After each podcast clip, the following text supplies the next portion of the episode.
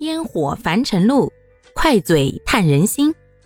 大家好，欢迎收听今天的快嘴唠家常，换个角度看生活。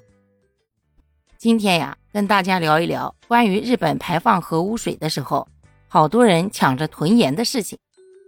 说实话，当时啊，我周边这些个超市啊，甚至一度也都卖断了货。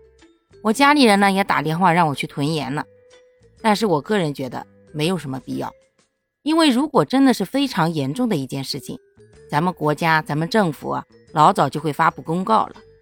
再说了，咱们国家说实话，就算不吃一口海盐，咱们内陆的盐湖也够吃好多好多好多年，至少是我们这辈儿在下下辈儿啊都吃不完。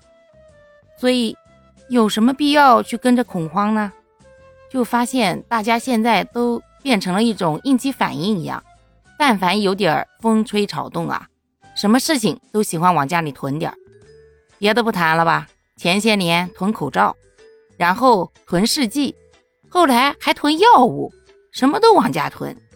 但是事实证明，除了一些米面粮油，适当囤一点没有什么坏处之外啊，大部分的囤货呀，其实都没有必要。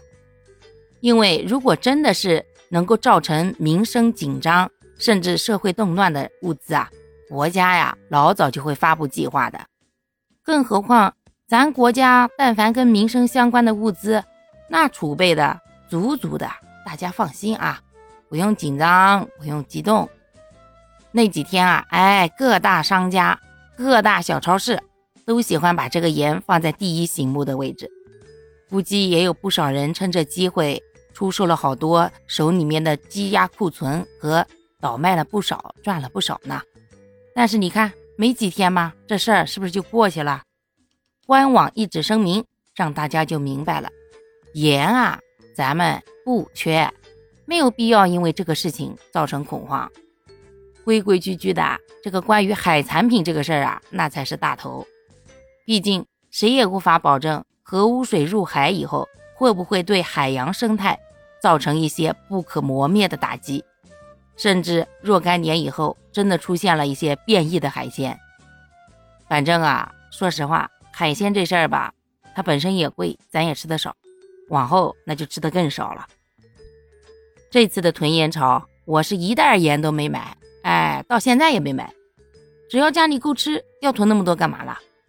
现在啊，想开点儿。这国家还能把我给饿死喽？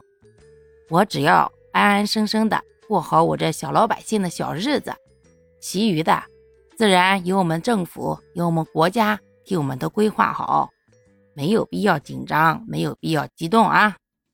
咱们呀，且旁观一段时间。你看现在这热度是不是都下去了？除了一些个新闻报道之外，大家是不是该干嘛干嘛了呀？好啦。感谢各位的收听，我们今天就分享到这里啦。各位有什么想说的话，或者生活中的困惑，欢迎在评论区与我互动留言，我们可以共同探讨如何换个角度让生活变得更舒服、更美好哦。